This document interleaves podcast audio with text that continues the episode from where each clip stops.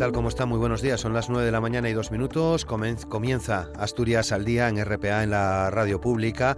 Hoy vamos a recuperar uno de los asuntos eh, que ya tratamos en, en, su día, hará tres semanas, un mes aproximadamente, en el ámbito nacional, pero hoy nos vamos a referir al caso asturiano. Tiene que ver con la emancipación juvenil, la tasa de emancipación residencial en el Principado de Asturias.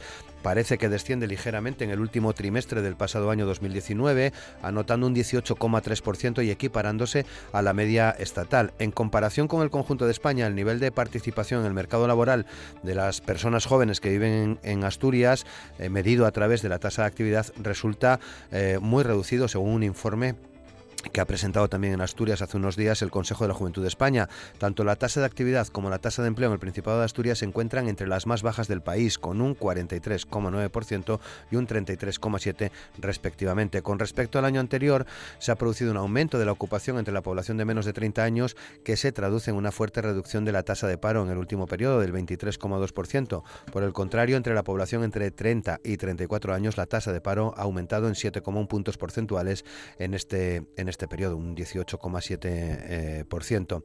el Principado de Asturias constituye, según el Consejo de la Juventud de España, una de las comunidades autónomas en las, en las que más jóvenes se trasladan su lugar de residencia a otros lugares de España, obteniendo un saldo migratorio interautonómico negativo desde el año 2010. También apuntan al acceso al mercado de la vivienda para una persona joven asalariada, que es muy poco probable, pero sí sería teóricamente posible para un hogar joven, tanto en la modalidad de alquiler como en el caso de adquisición de vivienda en propiedad.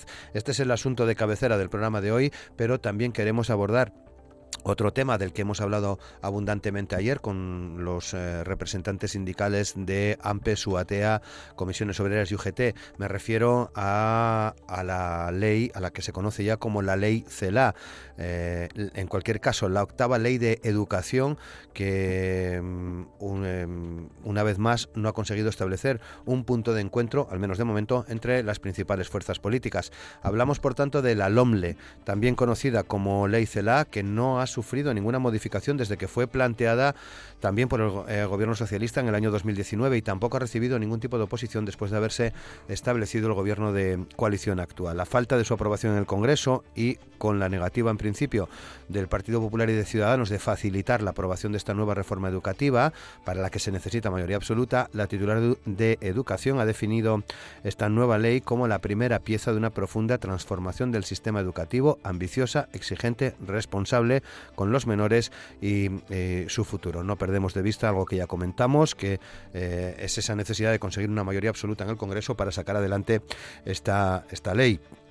Eh, entre otras cosas, habla del conocido eh, MIR docente, una reforma que dice el gobierno se centra en la inclusión y, la equidad, que habla de valores cívicos, de la enseñanza en igualdad de género y en las libertades de la ciudadanía, que se impartirán en las aulas a través de una asignatura parecida a la de ciudadanía, en la que estos valores tendrán una especial importancia para conseguir una sociedad más justa y concienciada podría suprimirse las reválidas, o, al menos así figura en esta ley, ocupará este, eh, este hueco el regreso de, de la PAU y en en relación con Asturias, eh, este proyecto de reforma educativa aprobado en Consejo de Ministros recoge la potestad del Principado para determinar la presencia de la lengua asturiana en eh, el sistema educativo eh, asturiano, a pesar, ya saben, de no ser una lengua oficial.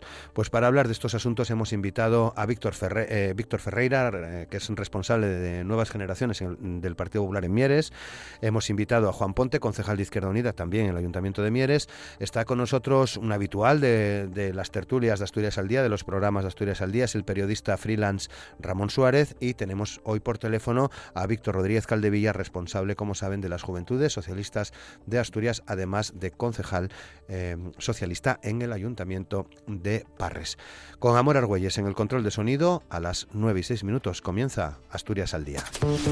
Aquí comienza Asturias al Día con Roberto Pato.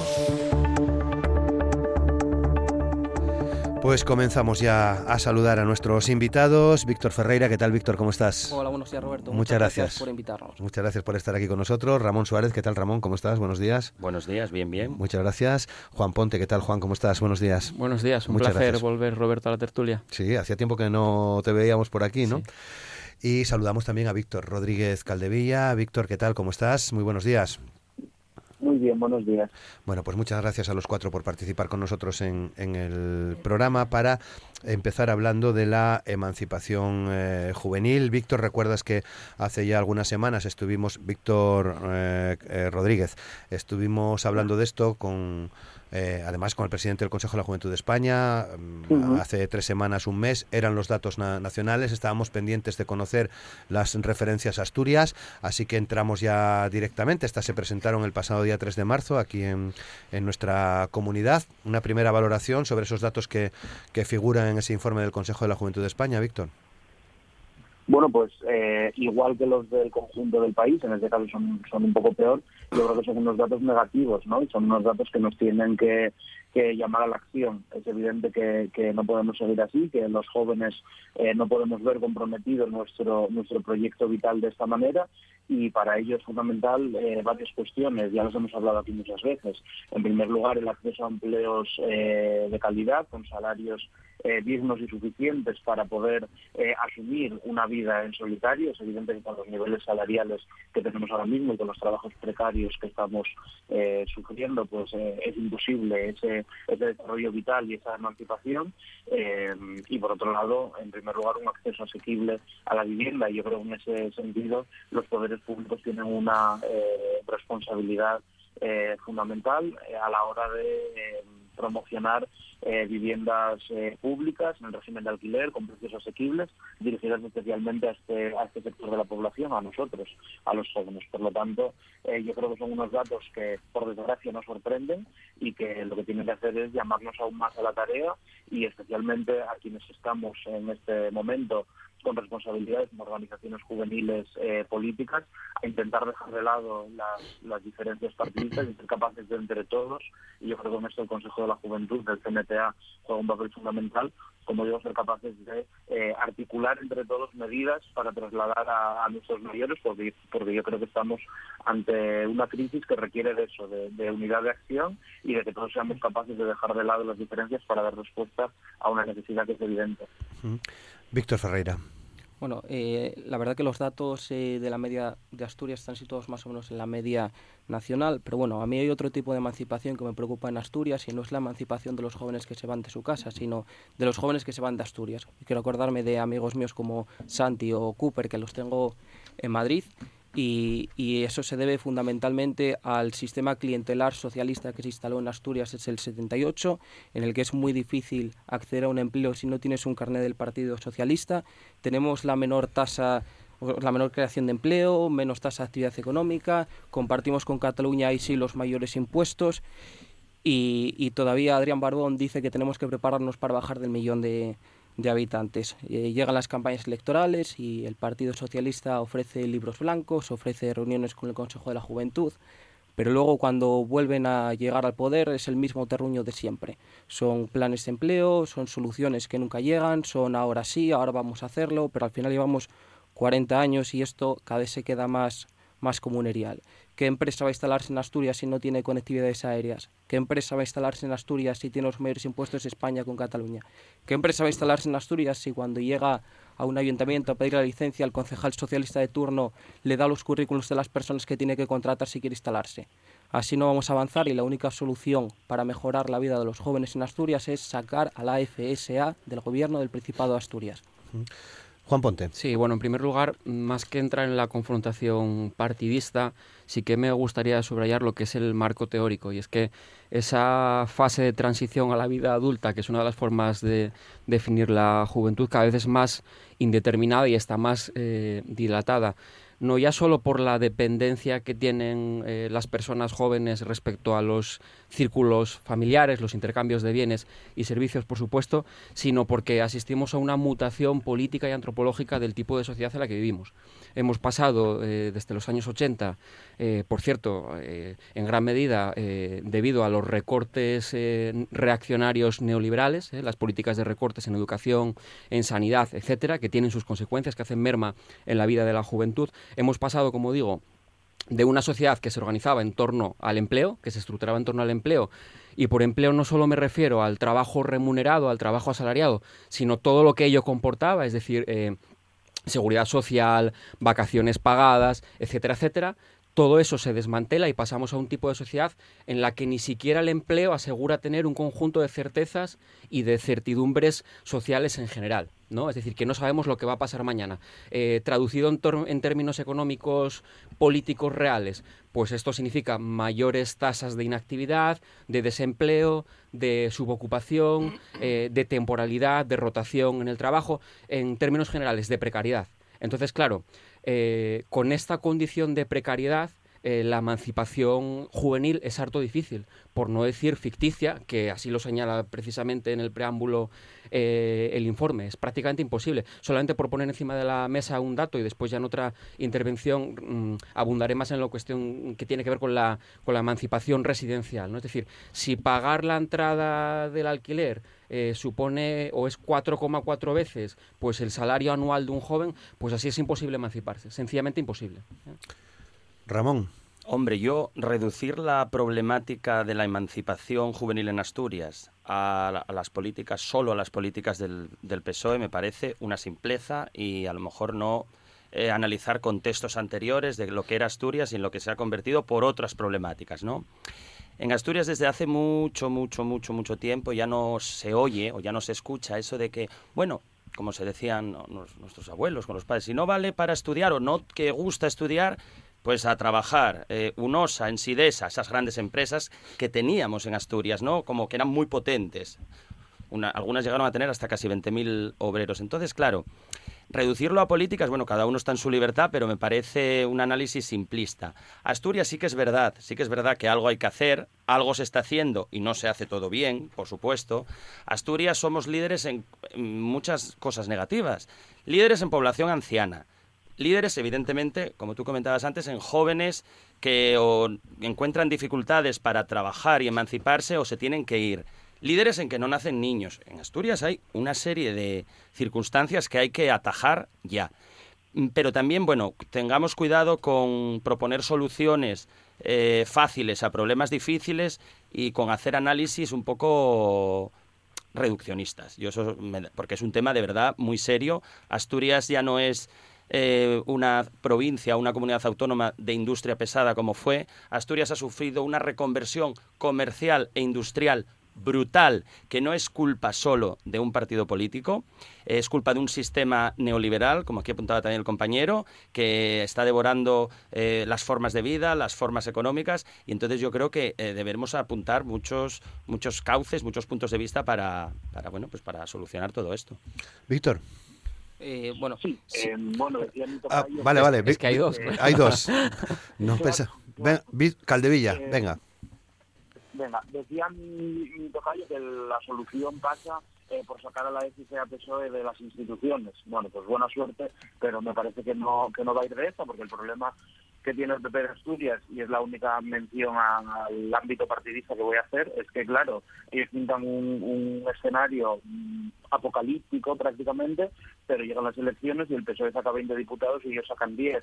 Y llegan las elecciones municipales y el ayuntamiento y el PSOE gobierna en torno a 60 ayuntamientos y ellos menos de 10. Entonces, claro, em, el problema que tienen es la realidad de los asturianos que parece que no coincide con la que ellos tienen.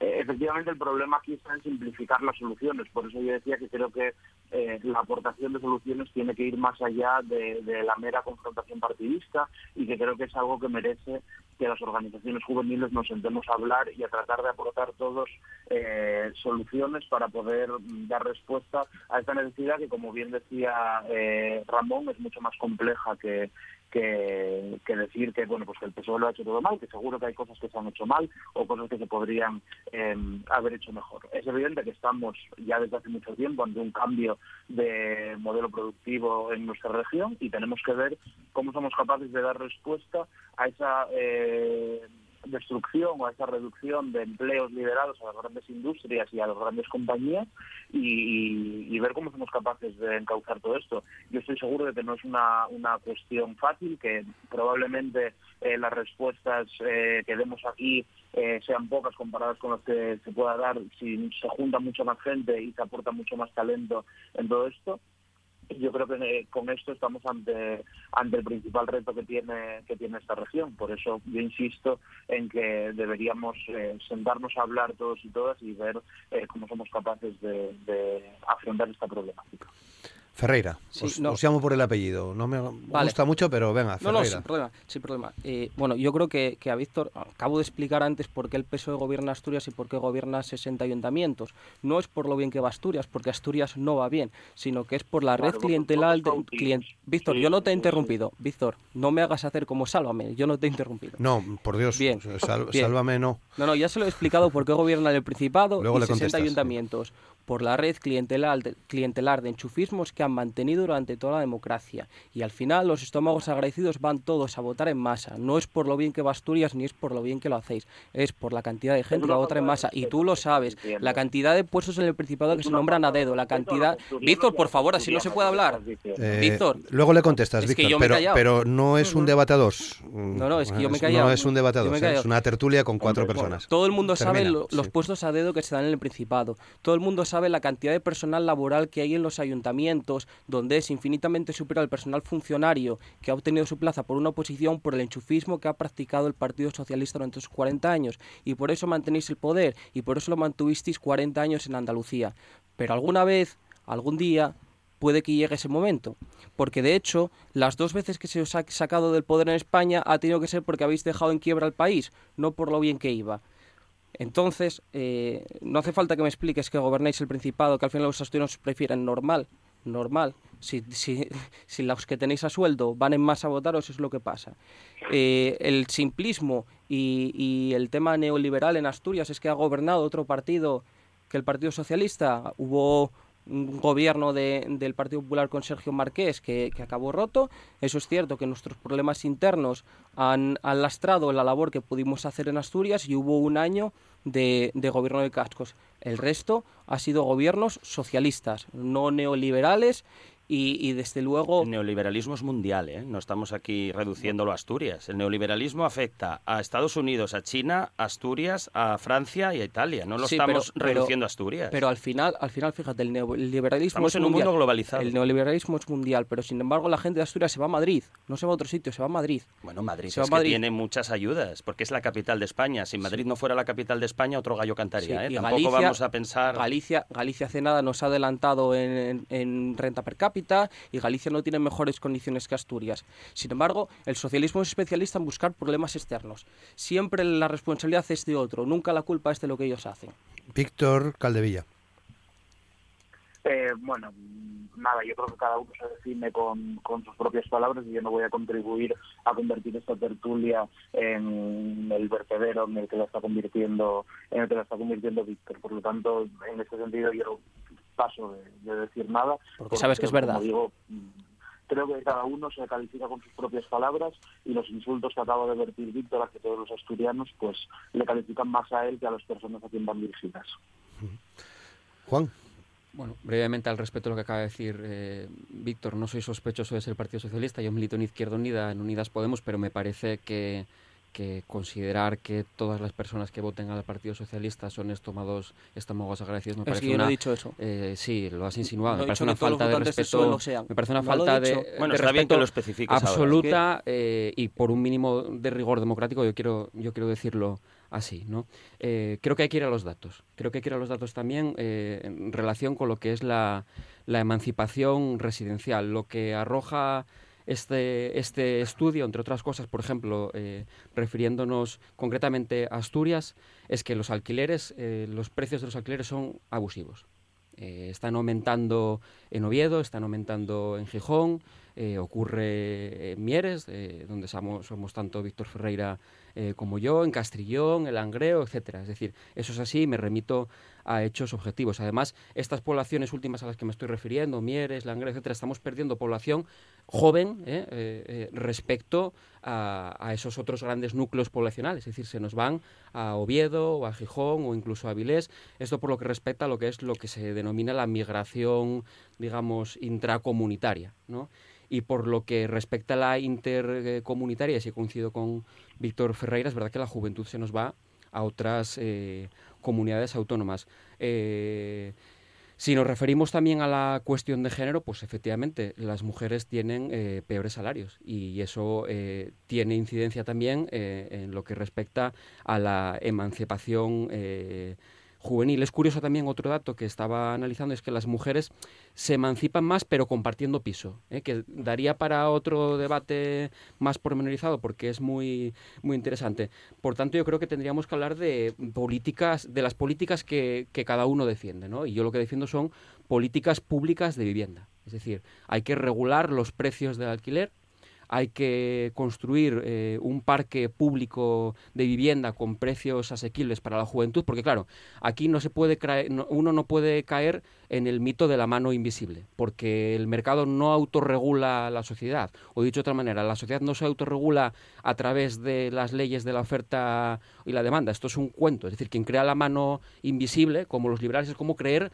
en los duendes, ¿eh? y a efectos polémicos, pues digo que en esto no cree nadie que tenga sentido común, salvo algunos profesores de la Facultad de Economía, etcétera, ¿eh? y esto digo a efectos polémicos. Es decir, en esto no cree nadie, porque la sociedad no se autorregula y después lo vemos en situaciones de crisis como lo estamos afrontando ahora el coronavirus, ¿no? Es decir, que ahí no hay autorregulación en absoluto.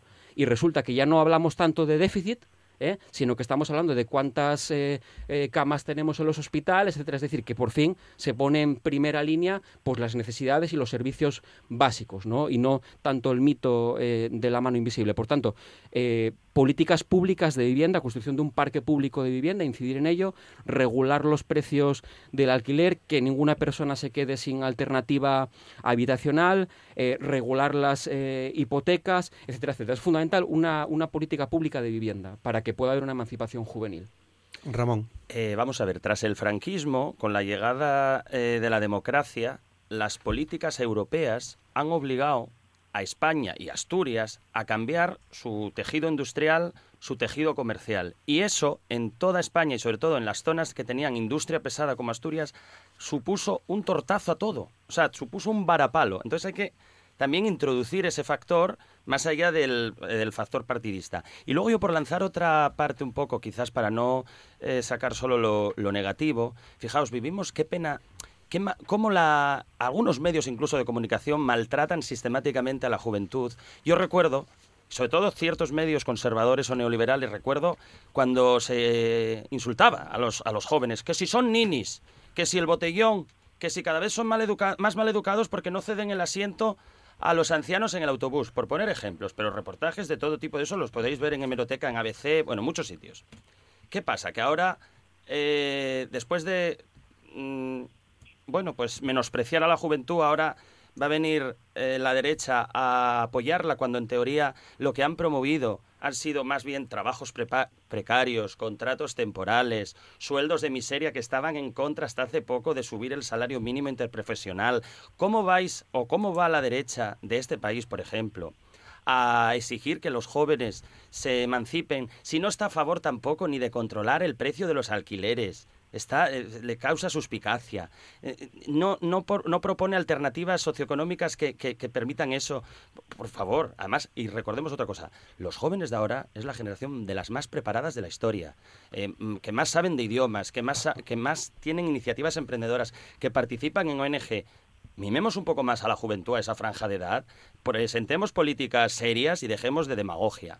Yo insisto, muy sintéticamente, con políticas salvajes, especulativas de vivienda y con empleo precario se hace, como señala el informe, prácticamente el que sea ficticia la, emancipación. Y abundando en lo que decía el compañero Ramón, eh, no solo, eh, digamos, eh, el insulto respecto a la juventud cuando se califican algunos sectores como ninis, es toda la narrativa del emprendimiento. Es decir, toda la narrativa del emprendimiento, ¿eh? pero de a cabo rabo eh, que la izquierda no la puede tragar, ¿eh? no, no, no la puede consentir. No la puede consentir por lo siguiente, porque uno lee, por ejemplo, hay que, se dice a la juventud, hay que adaptarse a las circunstancias sociales.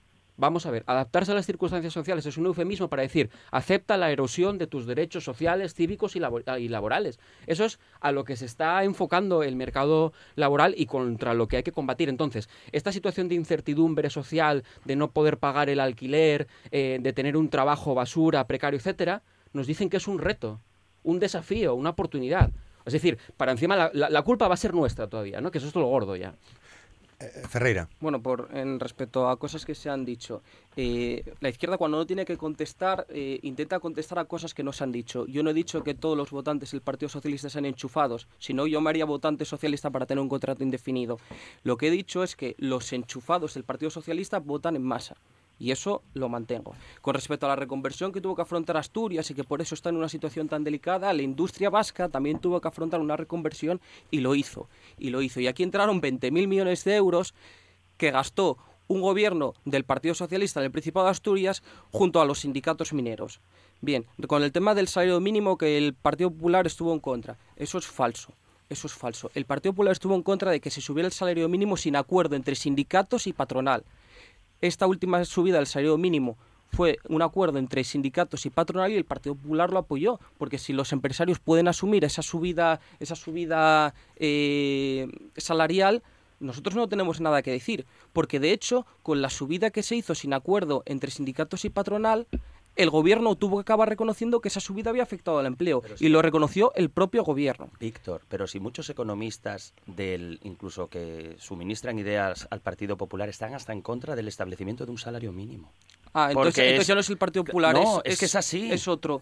Entonces, no, entonces ya no es el Partido Popular, ya es alguien que habla con el Partido Popular. Ya la cosa es que lo admita y que ya no, quiera cambiarlo. eso es otra cosa, que haya reflexionado. Sí, entonces ya no es eso, ya no nunca es, Popular, ya es alguien, ya es alguien que está cerca del Partido Popular o que habla con el Partido Popular. el laboratorio de ideas. Y con el tema de la limitación de alquileres, eh, si tú a una persona limitas el alquiler que puede cobrar por una vivienda, lo que va a hacer es no sacarla al mercado.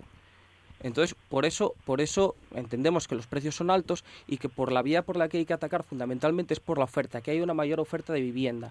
Pongámoslo más fácil a los, a los eh, arrendadores, pongamos más facilidad para la creación de, de suelo y que se puedan edificar viviendas, vayamos a eso.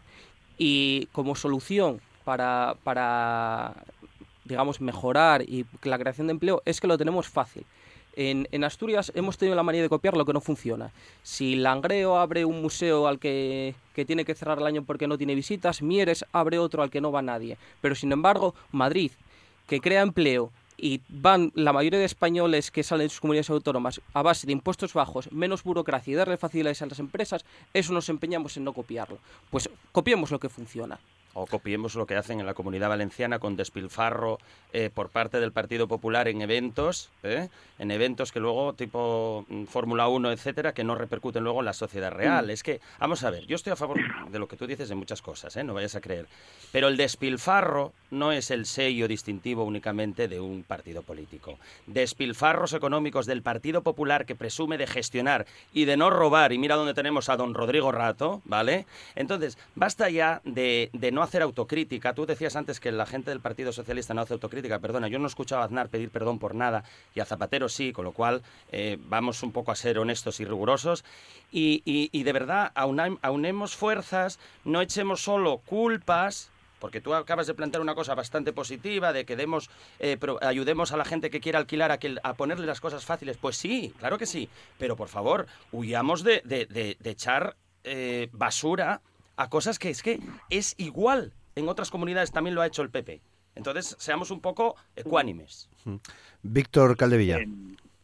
sí, Eh, yo creo que eh, Juan apuntaba antes una, una cuestión eh, fundamental, que es el tema del precio de los alquileres y de la dificultad de, acceder a los mismos por parte de los jóvenes, por lo mismo que comentaba al principio de los salarios bajos y los empleos precarios y ya no simplemente una cuestión de, del precio, eh, sino de la poca disponibilidad de, alquiler que hay. Eh, no es simplemente que esté a precios caros, sino que hay poco. Y yo creo que em, esto que hablábamos en estas tertulias hace algunos algunos meses o incluso hace más de un año del problema que estaba empezando a existir en algunas grandes ciudades como Madrid, Barcelona o, en Baleares con las viviendas vacacionales eh, es algo que está ocurriendo aquí ya, especialmente en algunas zonas eh, turísticas como en la que yo vivo, que es la comarca oriental, que tiene un peso específico muy importante el, sector turístico y donde estamos viendo que muchas eh, viviendas vacías que podrían estar destinadas a, alquiler, eh, ahora mismo se están destinando a eh, viviendas vacacionales porque, claro, la gente se saca en una semana que te vienen unos turistas a pasar unos días el mismo eh, dinero que sacarían en un mes con un, con un alquiler normal y estable. Por lo tanto, el problema son los precios, pero el problema es también la poca disponibilidad de, inmuebles, que es lo que hace también que los precios, pues, de alguna manera, se disparen. Por lo tanto, yo creo que, como decía al principio y como decía Juan también, es fundamental eh, una política de vivienda pública mucho más decidida que la que tenemos eh, ahora mismo y que destine muchos más recursos a, esa construcción de vivienda pública en régimen de alquiler con precios asequibles para poder de alguna manera eh, paliar esa situación que se está viviendo. Bueno, 9 y 32 minutos. Parece que hay más o menos acuerdo en el asunto relacionado con la vivienda, con los alquileres, con la regulación en definitiva de esa parte, pero eh, eh, una pregunta que os hago, ¿con qué o eh, de qué manera podríamos reducir, eh, Víctor Ferreira, estas, esta tasa de, eh, que habla de la emancipación juvenil en Asturias. La vivienda ya la hemos tocado, Juan ha hecho alguna referencia también al mercado laboral, pero ¿qué otras medidas se podrían tener en cuenta? Bueno, yo creo que, lo que voy a hacer es un resumen de forma sucinta de, de lo ya dicho. la principal forma de que la gente se emancipe es encontrar un empleo. Y la forma de, conseguir el empleo es que las empresas vengan a Asturias, que tengamos unos impuestos atractivos, lo suficiente para mantener eh, la administración. Luego ya podríamos hablar de la burocracia excesiva que hay en, en el Principado con la cantidad de, de fundaciones, empresas públicas que, que hay que mantener pero bueno, ese sería otro apartado. Unos impuestos que sean atractivos, que no sean los más, los más altos de, de España junto con Cataluña. Y creo que hay que, que, hay que hacer también una labor por parte del Principado de, de, captación económica. Es decir, está muy bien sentarse a esperar a que vengan las empresas, pero creo que está bien también eh, que, que, una parte de, de, la administración se dedique al intento de captar esas empresas, de que capten inversiones para, para Asturias. De hecho, eh, en Mieres, eh, allá por, por los años 80 hubo una delegación eh, que era aquella Japón estaba a, todo tren eh, eh, y hubo una delegación que fue a, la a la embajada de Japón a Madrid a presentar mieres, a ofrecer sus terrenos por si podría haber inversión extranjera. Pues bueno, creo que habría que apostar por esas vías. Al final, la vía para, para poder emanciparse es el empleo. Ramón Suárez. Muy breve yo también. Exacto, empleo, pero empleo digno, empleo que no sea con salarios de miseria. Después, mm, diversificar la industria.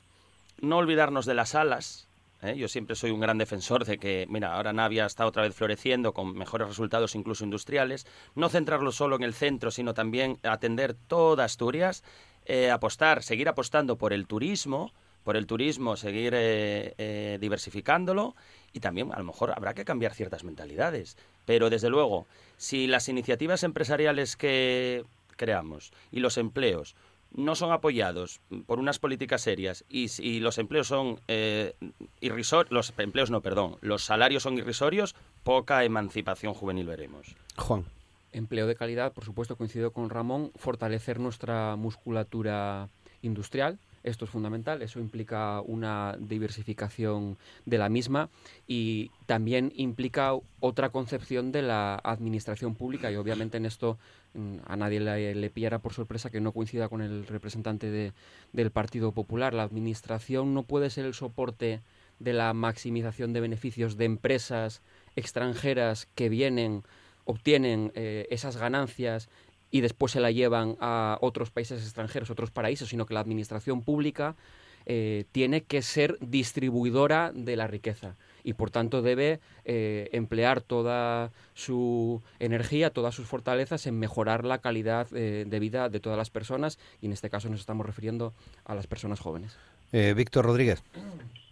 Sí, comparto plenamente lo que decían Ramón y Juan. Yo creo que la, la clave, y lo decía Ferreira también, está en el empleo, pero no sirve eh, cualquier empleo. Necesitamos empleos eh, de calidad, con salarios dignos, y yo creo que la reforma laboral en la que está trabajando el, el Gobierno de España puede, puede contribuir a esto. Solo añadir una pequeña cosa en relación con lo que decía Ramón. No quiero ser yo mentalista, ni idealista, ni mucho menos, pero sí es verdad que tenemos a veces como una concepción excesivamente pesimista y trágica de todo lo que ocurre. Y en ese sentido sí que, sí que creo que un cierto cambio de mentalidad eh, nos vendría muy bien. Bueno, 9, 9 y 36. Hoy quería aprovechar también, eh, digo, por, por ir cambiando de, de asunto, Quería aprovechar también para pediros opinión en torno a lo que ya se conoce como la ley CELA, que fue aprobada en Consejo de Ministros hace ya unos cuantos días. Ayer dedicamos el espacio a, este asunto con los representantes de los trabajadores, con, los sindicatos en, en Asturias, para hablar en profundidad de esta ley, pero mm, bueno, también quería pediros opinión a, vosotros. Eh, Ramón, ¿qué te parece, ¿qué te parece esta, esta iniciativa del, del gobierno que tiene que pasar por el trámite hasta que llegue al Congreso, donde mm, se aventura que habrá bastantes enmiendas eh, a, la ley antes de su, de su aprobación. Eh, ¿Qué te parece a ti esta, esta iniciativa? Más, me convence más que la ley Wert, pero bueno, tampoco tiro cohetes, ¿eh? ¿eh? por lo que pueda, por lo que yo he podido leer y comentar con ciertas profesionales de la educación. A ver, Hablábamos antes de politización y, la educación en España está hiperpolitizada también y es bastante, es bastante vergonzoso. Eh, nadie se pone de acuerdo, todos a la gresca. La única ley que yo recuerdo que eh, intentó obtener o aglutinar corrientes diversas fue la de Gabilondo, 2010, ¿vale? Que luego el PP, como veía que iba a ganar las elecciones, se desmarcó y ya empezó a objetar, pero bueno, todo el mundo está en su derecho de hacer objeciones por los intereses que sean. Yo, de, a ver, eh, de esta mm, ley subrayo que le dan importancia al tema de, a temas como la igualdad, desarrollo sostenible, eh, se intenta eh, huir de ese modelo de obediencia, sumisión y jerarquía de otras leyes, ¿no? dándole más importancia al alumno, a sus particularidades. Eh, los profesores, yo por ejemplo hice el máster del profesorado para educación secundaria por, por la especialidad de filosofía y es verdad que, por ejemplo, hay que apoyar eso. Yo tuve que hacer unas prácticas en institutos, antes los del CAP casi no las hacían y ahora quieren que los profesores hagan un año de prácticas. Bien, bien, porque así el profesor va a ser como el MIR, ¿no? De los médicos. Van a estar en contacto con la realidad académica, van a saber si tienen vocación o no. Entonces esas partes son positivas. Luego hay otras cosas que yo no entiendo cuando dicen, y, en eso estoy más a lo mejor con, los críticos, ¿no? Cuando dicen, no, es que hay que huir del aprendizaje memorístico. Bueno, bueno, no lo sé, no lo sé, a lo mejor eh, hay que memorizar algo para luego poder tener un sentido crítico, porque recordemos que España eh, tiene un nivel de comprensión lectora bastante ínfimo, eh, se lee poco y mal, y eso habría que atajarlo. Y luego también tiene una cierta concesión a los nacionalismos autonómicos porque le da más competencias a las autonomías que tienen lenguas cooficiales para elegir contenidos que a otras, entonces quizás ese sea un guiño que va a ser bastante criticado, probablemente con razón, ¿eh? no lo sé, eh, por la derecha, pero en general es una ley, bueno, que tiene voluntad de, atender la diversidad mucho más que otras y, que a lo mejor mm, con las enmiendas mejora. Eh, Ferreira. Bueno, yo creo que voy a empezar por, por lo positivo, que hay aspectos positivos, como por ejemplo el tema del MIR educativo, que también era una propuesta de, del Partido Popular. Creo que debe garantizarse eh, la libertad de elección de centro de los padres que puedan elegir, que hay una educación concertada en la que se puede elegir. Tampoco estoy de acuerdo con la concesión de los nacionalismos, porque al final lo que está haciendo Pedro Sánchez es pagar su investidura. eh, paga a los nacionalistas así, al diputado de Teruel existe con los famosos contratos públicos a su mujer y, al final eh, lo que estamos eh, haciendo durante, durante la legislatura es pagar, pagar la investidura de Pedro Sánchez.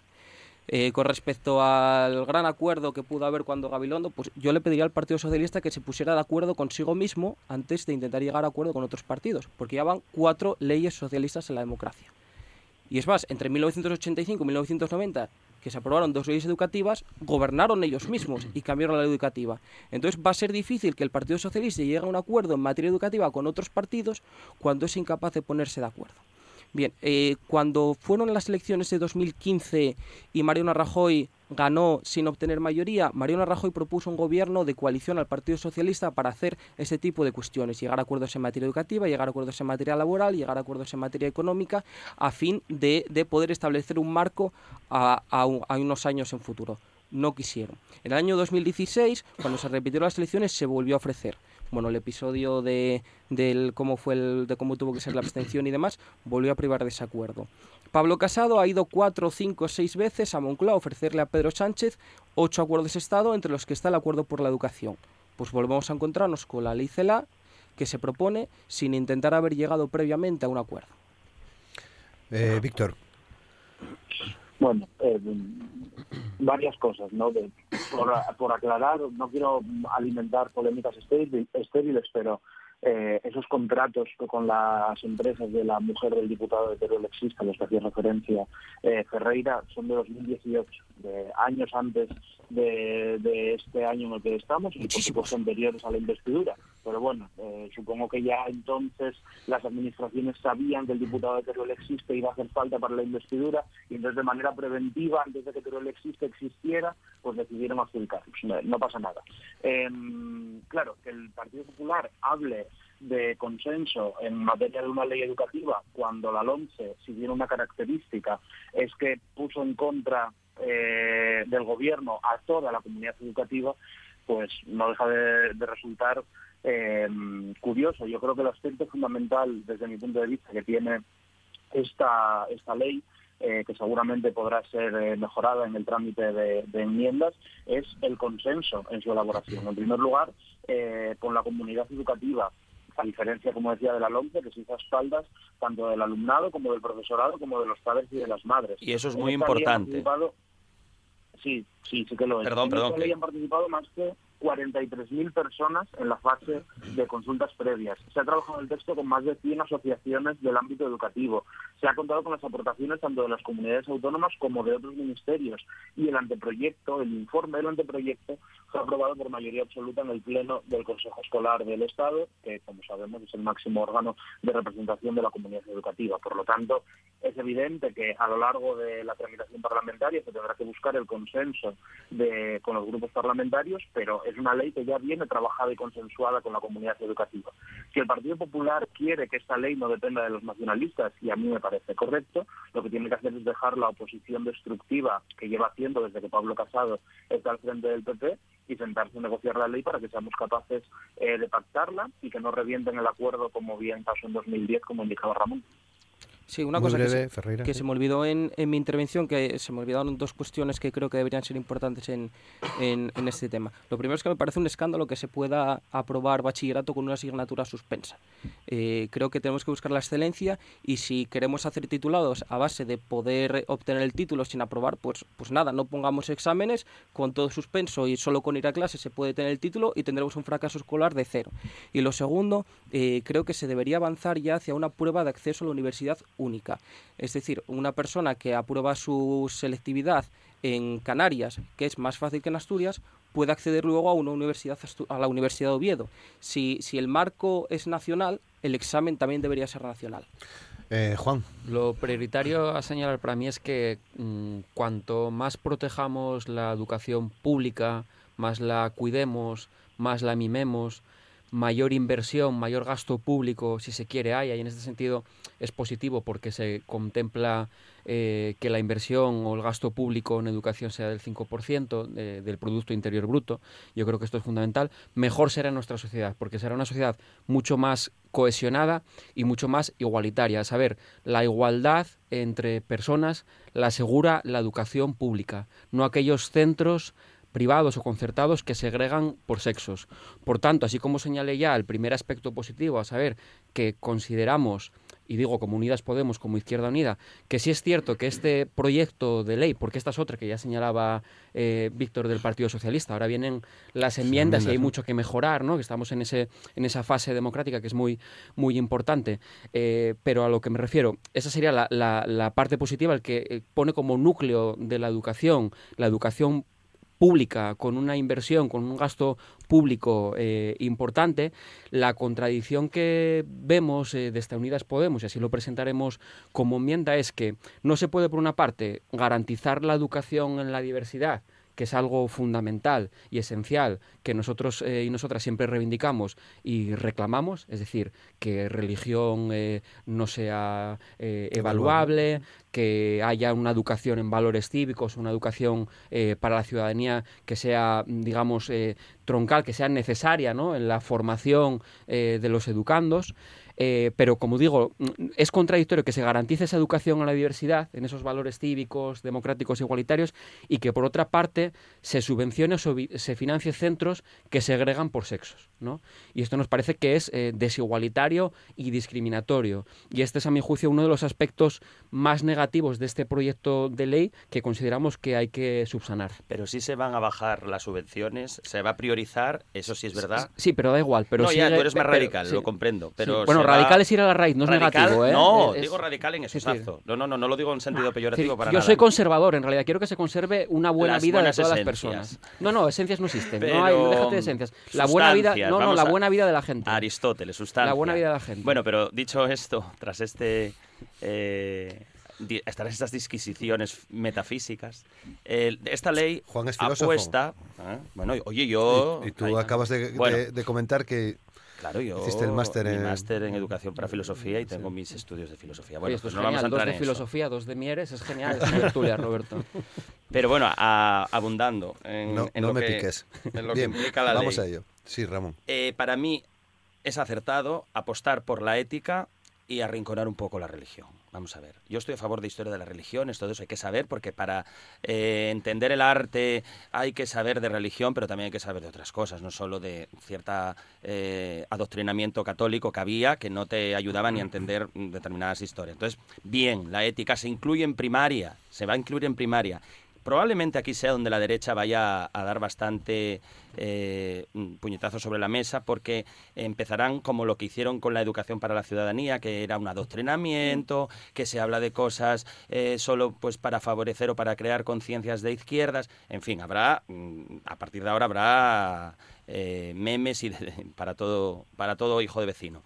Pero bueno, yo considero que el, el fracaso escolar hay que intentar atajarlo cuando se habla de excelencia, a mí me hace mucha gracia cuando la, derecha emplea lo de la excelencia, el mérito y el esfuerzo, cuando sabemos que mucha gente después de eh, acabar sus estudios eh, hace másteres que se sacan de la manga, que, que no llegas, no, que llegas a ellos no solo por talento, sino por dinero, entonces que no me cuenten cuentos de la excelencia, que yo estoy a favor, ¿eh?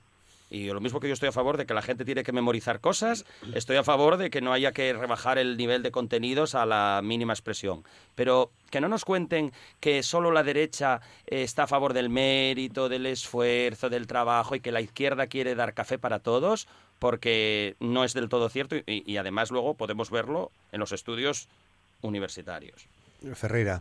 Eh, bueno, en el sentido del compañero Juan Ponte de poco esa versión a, la educación concertada, es que la izquierda lo tiene muy sencillo. La educación concertada se acabará el día que nadie la elija pero no sé por qué, por qué hay esa alergia a, que la gente pueda elegir la, educación de sus hijos o que pueda elegir el centro al que quieren ir. Si es que en, los países en los que hay libertad de elección de centro, la educación pública se ha disparado porque los centros se han especializado, porque unos se especializan en ciencias y, los alumnos que quieren embaucar su, carrera hacia las ciencias tienen unos centros de referencia. Podría haber también eh, centros especializados en, deportistas de élite, en unos centros que, que hagan compatible la práctica del deporte de élite con los estudios, otros pueden especializarse en humanidades, pero si es que la libertad de centro contribuye a la mejora de la educación pública, si es que estamos de acuerdo, pero no sé por qué tenéis esa aversión a que la gente pueda elegir, no sé por qué os duele tanto que la gente elija, si lo tenéis muy fácil, la educación concertada con la que queréis acabar se va a acabar el día que nadie la elija. Pero según lo que se ofrezca, si la educación concertada se apropia de dinero público para perpetuar una serie de intereses, entonces tampoco hay libertad en la oferta, porque mm, es un poco incoherente. En Finlandia no ocurre lo que ocurre aquí. En Finlandia es un modelo eh, muy, muy de referencia, aunque tiene sus fallos. Entonces, la educación concertada en España tiene que revisar no solo su financiación, sino incluso los contenidos que ofrece. No, es una cuestión, Víctor, de, aversión, es de reflexión, que tiene que ver con una cuestión de clases sociales. Es decir, yo pongo encima de la, mesa el siguiente asunto. ¿Por qué la mayor parte de los colegios concertados están en zonas urbanas con mayor capacidad adquisitiva y no están en las zonas rurales? Juan, lo dices ¿Eh? tú que eres de Turón y teníamos la Salle y lo tenemos en Ujo. No, no, no, no, no, claro, no, no. Tú haces el análisis general. Eh, ¿Y, dónde está la Salle en Turón?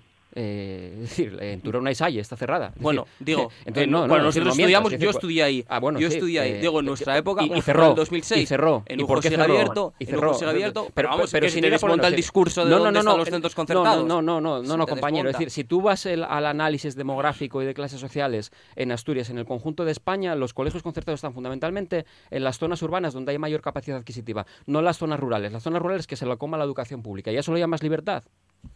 Mm, eh, Víctor, que querías decir algo desde hace rato, sí. Sí, sí, varias cosas. Eh, lo primero que el problema con esa eh, libertad de elección de centro teórico que plantea la, derecha siempre como, como un mantra es que con ese modelo al final lo que termina lo que termina ocurriendo no es que los alumnos o los padres escogen el centro, sino que son los centros quienes escogen a los alumnos. Eso es en primer lugar. Después, yo estoy de acuerdo con lo que decía eh, Juan, de la necesidad de, abandonar ese modelo de segregación de, eh, por sexo en, los colegios, pero ahí tenemos un problema, y, Juan lo sabe, que es la jurisprudencia que tenemos al respecto del Tribunal Supremo y, de, y del Tribunal eh, Constitucional. Por eso la ley lo que prevé, y lo decía Ramón, es que a la hora de, de priorizar o de elegir eh, con qué centros se concierta y con cuáles no, dónde se mantienen las unidades concertadas y dónde no, se prime esa eh, educación que no segregue que no segregue por, por géneros. Se han dicho aquí muchas cosas positivas eh, de la ley, que introduce por primera vez eh, la coeducación y, la educación en igualdad. ya se intentó hacer con educación para la ciudadanía, pero ya se sabe que, duró poco porque el Partido Popular consideraba que educar en igualdad a nuestros niños y a nuestras niñas era un adoctrinamiento inadmisible. Eh, hace más flexible y más competencial el currículo, dejando de lado un poco esos contenidos enciclopédicos que eh, es verdad que Ramón decía que era importante memorizar, pero yo creo que es importante también ir introduciendo nuevas, nuevas cuestiones. Yo creo que una de las cuestiones fundamentales es que con esta ley eh, derogamos la LOMCE, que ha sido eh, completamente nociva para el sistema educativo. Por hablar de, de algunos datos, en primaria ha incrementado en un 15% la repetición de curso de los alumnos y de las alumnas. Los alumnos que se gradúan ha disminuido un 1,6% en la ESO y, y un 2% en bachillerato han titulado más alumnos con asignaturas suspendidas, eso que decía antes eh, Víctor, que era inadmisible. Bueno, pues con la LOMCE, en la ESO han titulado más de un 24% de alumnos más con asignaturas suspendidas que con el sistema anterior. Y el gasto de las familias desde 2011 ha incrementado en un 26%. Estas son las consecuencias de la LOMCE y esto son lo que lleva al gobierno con muy buen criterio a derogar esta ley y aprobar una nueva en búsqueda del mayor consenso posible. Como digo, ya se ha hecho con la comunidad educativa y ahora toca hacerlo con los grupos parlamentarios. Y yo diría que eh, reflexiones sobre la excelencia, evidentemente la excelencia se mide en la calidad de los resultados educativos, pero desde mi punto de vista la excelencia en el sistema público se mide por tener un sistema que sea capaz de no dejar a nadie atrás a pesar de las dificultades. Y yo creo que en eso esta ley es bastante eh, acertada. Ferreira. Precisamente la LOMCE se hace porque los datos de las leyes socialistas eran desastrosos. Teníamos de los mayores fracasos escolares, de los peores en, idiomas, de los peores en matemáticas, de los peores en comprensión lectora. Entonces, bueno, que un socialista venga a dar lecciones de efectividad de, de las, de las leyes educativas me, me, me sorprende. Me sorprende. Entonces, eh, vamos a, esperar. Eh, hace un año, cuando se presentó la primera vez, hubo 500 enmiendas, de las cuales se habían aprobado más de 100. Vamos a esperar a ver si, si Casado tiene que ir una séptima vez a Moncloa a ofrecerle el acuerdo en materia educativa y, vamos a esperar a ver si se puede mejorar. Decías, Víctor, que no te entendimos. Eh, no, decía que él hacía referencia a los datos desastrosos de las leyes educativas socialistas. Yo digo que los, los datos de la LOMCE son los que los que acabo de dar, por lo tanto tampoco parece que sean demasiado positivos. Mm. Ramón. No, es que, a ver, cuando mm, yo estoy a favor de que se hagan informes de evaluación del, del alumnado, yo antes denunciaba que hay muy poca comprensión lectora, pero tampoco nos obsesionemos con compararnos con otros países europeos, porque España, las generaciones anteriores vienen de una educación franquista donde no había eh, la mitad de la mitad de los titulados universitarios que hay hoy o que había en otros países, con lo cual no es solo el error de los resultados que tengan los alumnos en España, no es solo producto de las leyes educativas, es producto de unas circunstancias sociales y de unas especificidades propias de España. Entonces, más bien, miremos un poco la parte positiva y, luego otra cosa, antes de que, porque no quiero olvidar eso, la inversión en educación. Parece ser que hay un compromiso de que hasta 2000, en el 2025 incluso el 5% del PIB se destine a educación. Yo creo que es lo que hay que hacer. Aparte de palabras, hay que poner euros y eso servirá para mejorar y para afianzar un sistema que, a ver si mejora el presente y el futuro de, nuestro país. Juan. Resumiendo mucho, sí que es cierto que el proyecto de ley supone un avance progresista.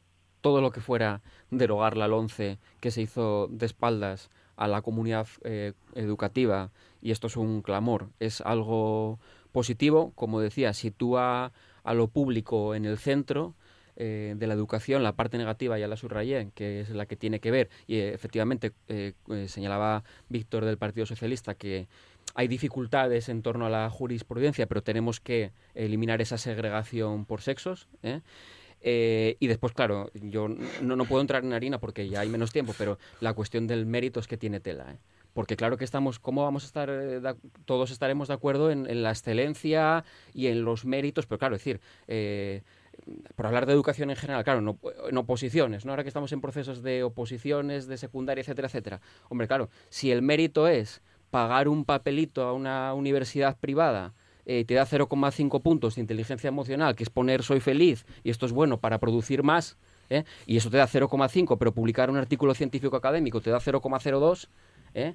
Bueno, estoy sangrando por la herida. Pero, pero, pero eh, eso sí que es da, Roberto, perdóname que sí, me sí, no, no, no, sí que da para, vamos. Son, tus argumentos. Eso no es mérito, ¿eh? Sí. Muy breve, que son y 58, sí. Solo brevedad. Eh, yo estudié en la universidad pública, estudié en la Universidad de Oviedo, eh, estudié en el Bernaldo de Quirós, eh, la secundaria, y no soy sospechoso de, de, defender ni que me pague la universidad privada por defenderla.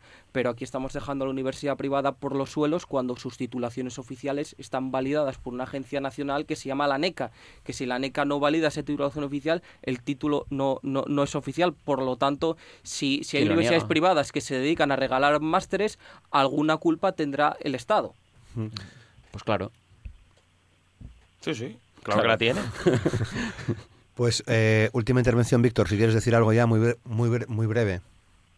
No, eh, recalcar lo, ya dicho, ¿no? Yo creo que tenemos la oportunidad con esta ley de abrir un, tiempo nuevo en la educación en España, en, ser capaces de, incluir en nuestro sistema una transformación que adapte el sistema educativo a la realidad del siglo XXI eh, y yo creo que tengo que hacer un llamamiento a la generosidad de todos los partidos para que seamos capaces de, abordar esto eh, desde el máximo consenso posible y que seamos capaces de tener una ley educativa en España que por primera vez dure más de eh, cinco o seis años. Muy bien, lo veremos, lo hablaremos aquí en Asturias al Día. Víctor Ferreira, Nuevas Generaciones, muchas gracias. Ramón Suárez, periodista, muchas gracias. Juan Ponte, Izquierda Unida, muchas gracias. Gracias. Y Víctor Rodríguez Caldevilla, Juventudes Socialistas de Asturias, muchas gracias. También muchas gracias a todos ustedes. Mañana volvemos a partir de las 9 de la mañana. Asturias al día en RPA, en la radio pública. Hasta mañana. Gracias.